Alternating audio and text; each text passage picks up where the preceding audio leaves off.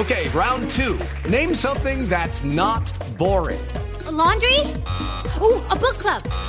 Computer solitaire, huh? Ah, sorry, we were looking for Chumba Casino. That's right. ChumbaCasino.com has over 100 casino style games. Join today and play for free for your chance to redeem some serious prizes. ChumbaCasino.com. No purchase necessary. Full prohibited by law. 18 plus terms and conditions apply. See website for details. No hay nada oculto cuando Mañanas Blue investiga.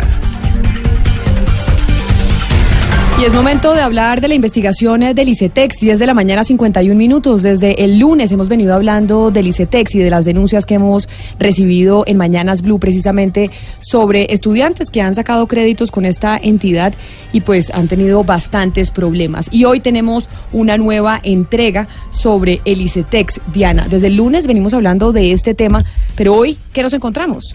Pues Camila, recuerda que ayer le preguntábamos al delegado de la Contraloría si dentro de los contratos que había revisado estaba uno con Market Medios y nos dijo que iba a revisar el tema porque no lo tenía como como que no estaba dentro de los que habían revisado. Pero, Market, pero además recordemos y contextualicemos que Market Medios es esta empresa del señor Prieto, cercano eh, al gobierno de Juan Manuel Santos y que además pues ha sido uno de los testigos sobre la entrada de dineros de Odebrecht a la campaña de Santos, a la segunda campaña de Santos, periodo 2. Exactamente, y que se había, habría visto beneficiada con múltiples contratos eh, del Estado eh, durante el gobierno del presidente Santos.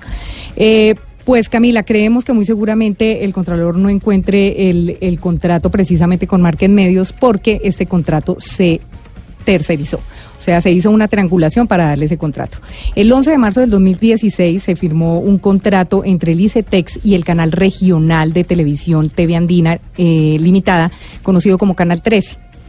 Eh, ese, ese hecho ya se había, ya se había contado, o sea, muchos medios habían hablado de ese contrato porque ese era uno de los contratos de Prieto, de los tantos contratos que firmó Prieto con Pero el Estado. la, la voy interrumpiendo. ¿Por qué razón el ICETEX hace un contrato con TV Andina o con Canal 13?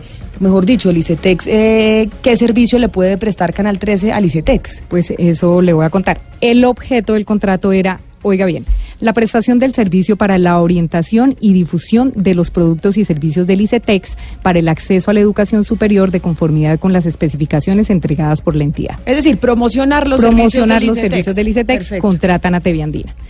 Eh, ¿Qué pasa? Ese contrato se firmó, ese eh, ni siquiera es un contrato, es un convenio interinstitucional entre el ICETEX y TV Andina. Acuérdese que TV Andina es un canal eh, Público. sí, pero es una empresa mixta, es un es una empresa industrial y comercial del Estado que si bien recibe eh, dineros públicos también eh, factura, o sea, el, el interés Vende de ellos pauta. es exacto, conseguir clientes. Eh, y, y presta servicios, como, como estos servicios que le contrató supuestamente el ICETEX.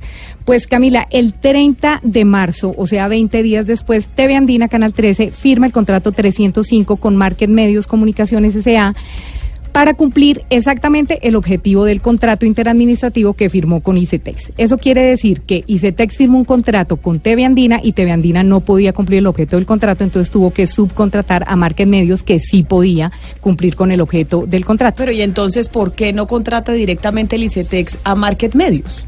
Porque si contrata a Market Medios le toca hacer licitación, porque los convenios interadministrativos obvian la licitación y es lo que pasa muchas veces entre Muchas entidades veces del pasa. Estado. Exactamente. Entonces, eh, nosotros eh, empezamos a ver como la trazabilidad de qué fue lo que pasó. Y lo nuevo, Camila, es que a raíz de estas denuncias contra el ICETEX recibimos la siguiente información. Primero, un informe de auditoría interna del Canal 13 realizado el 28 de noviembre de 2016 que da cuenta de que no hay informes detallados sobre la ejecución de ese contrato. O sea, el- la supervisión dice no hay informes detallados de que este contrato se haya realizado y lo otro, para ese momento, 28 de noviembre, no había un acta de liquidación. Nosotros dijimos, bueno, que no haya un acta de liquidación puede ser normal porque el contrato se, terminaba en diciembre, en el mes de diciembre. Entonces, en diciembre subsanan eso, ya, pues no subsanan, hacen el acta de liquidación del contrato. Pero al anterior, súmele Camila que Blue tuvo acceso también a los ingresos oficiales al ICETEX de cuatro miembros de Market Medios, dentro de los que se encuentra José Roberto Prieto Uribe, que el 21 de enero de 2016 visitaron al presidente del ICETEX, el señor Andrés Vázquez Plazas. O sea, los directivos de Market Medios se reunieron con el expresidente del ICETEX y mes y medio después el ICETEX le entregó un contrato al canal regional eh, TV Andina, que a los 15 días le tercerizó a Market Medios. O sea, básicamente aquí lo que estamos diciendo es que lo que habría podido pasar es que el ICETEX quería contratar directamente a, Mar- a Market Medios, pero como no lo podía contratar directamente porque tendría que abrir licitación, lo que hace es un convenio interadministrativo con el Canal 13 que sí puede contratar directamente a Market Medios porque tiene un modelo de economía mixta. Exactamente, y con esa tercerización TV Andina se gana 145 millones de pesos, porque en términos reales TV Andina le tuvo que pagar a Market Medios 1.190 millones y el contrato inicial era por 1.335 millones de pesos. O sea, hay una diferencia de 145 millones de pesos que sería lo que se ganó eh, eh, TV Andina por este negocio. ¿Y Nos qué responde el ICETEX? entonces le Eh, voy a contar uno por uno porque son muchos protagonistas. Nos, come- nos comunicamos obviamente con el ICETEC, les dijimos nuevamente que los micrófonos están abiertos, que entendemos eh, que obviamente el tema no es de ellos porque el contrato no se firmó ahorita, se firmó en el 2016. Sin embargo, ellos dicen que ese contrato, como todos, está en los entes de control y que ellos serán los encargados de, de responder y no el ICETEX. El ICETEX insiste en no hablar con nosotros al aire. Nos comunicamos con el director del ICETEX de esa época, con Andrés Vázquez. Eh, el señor Andrés Vázquez dice eh, que no recuerda el contrato, nos dijo primero, y después dijo, bueno, sí, sí recuerdo que lo desarrolló Market Medios, pero...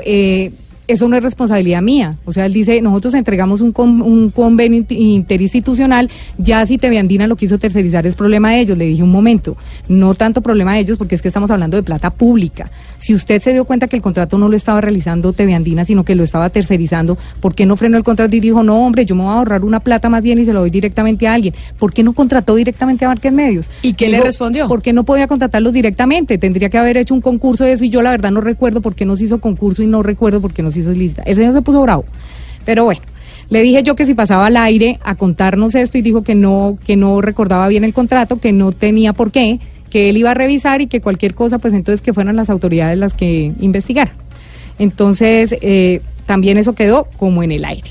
Eh, hablamos con, con la gente de TV Andina y TV Andina nos dice, mire, nosotros somos una empresa industrial y comercial del Estado y la ley nos permite eh, firmar convenios y, y firmar subcontratos y hacer subcontratación. Y aclaran que para ese convenio y el posterior contrato con Market Medios se surtieron absolutamente todos los procesos de ley y que en las carpetas sí están los informes de supervisión. Entonces ya le pedí los informes de supervisión porque no los tenemos y porque hay un informe de ellos mismos que dice que no existen esos informes de supervisión. Pudo haber sido que al terminarse el contrato, Market Medios subsanó esos inconvenientes y presentó los informes de la ejecución del contrato que ojalá se haya llevado a feliz término, porque uno dice, bueno, si lo tercerizó, lo bueno es que, que Market Medios hubiera cumplido con el contrato, que es lo que se requiere. Pero lo que sí queda, eh, Camila, de pronto es ver que definitivamente algo está pasando con la contratación del ICETEX, algo está pasando con los procesos del ICETEX y que lo que dice el Contralor ayer, el delegado de la Contraloría ayer, es que el problema del ICETEX definitivamente sí es estructural.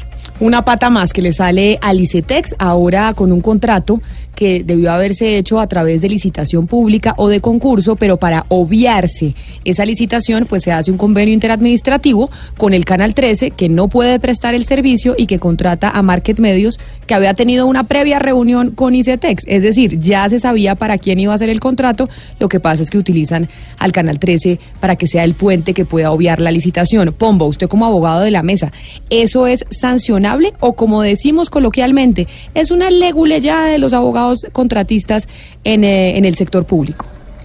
Pues mire, me aventuro a conceptuar diciendo que es lo segundo, es decir, es una pura leguleyada que quizás y desafortunadamente no tenga consecuencias jurídicas, toda vez que eh, pues lo que está diciendo el señor de Tevandina es cierto, en su condición de empresa industrial y comercial del Estado puede llegar a celebrar este tipo de convenios y si el convenio prevé de manera explícita la subcontratación, lo puede desarrollar en los términos previstos en el convenio. De tal manera que de pronto hicieron una tercerización un poco lícita, pero quizás muy inconveniente desde el punto de vista de la ética pública porque pues en última le estamos quitando los recursos a nuestros estudiantes para dárselo a unos exitosos empresarios que participaron en campañas políticas de reelección. Doctor Pombo, pero si le quitamos las suspicacias al, al tema y nos dedicamos, digamos, a analizarlo como, como tal, en el mejor de los casos tiene muy mala presentación. Es decir, si le quitamos la suspicacia, en el Así mejor es. de los casos tiene muy mala presentación todo esto. desde el comienzo, desde que arrancamos el lunes con las denuncias y rematando con este broche de hoy.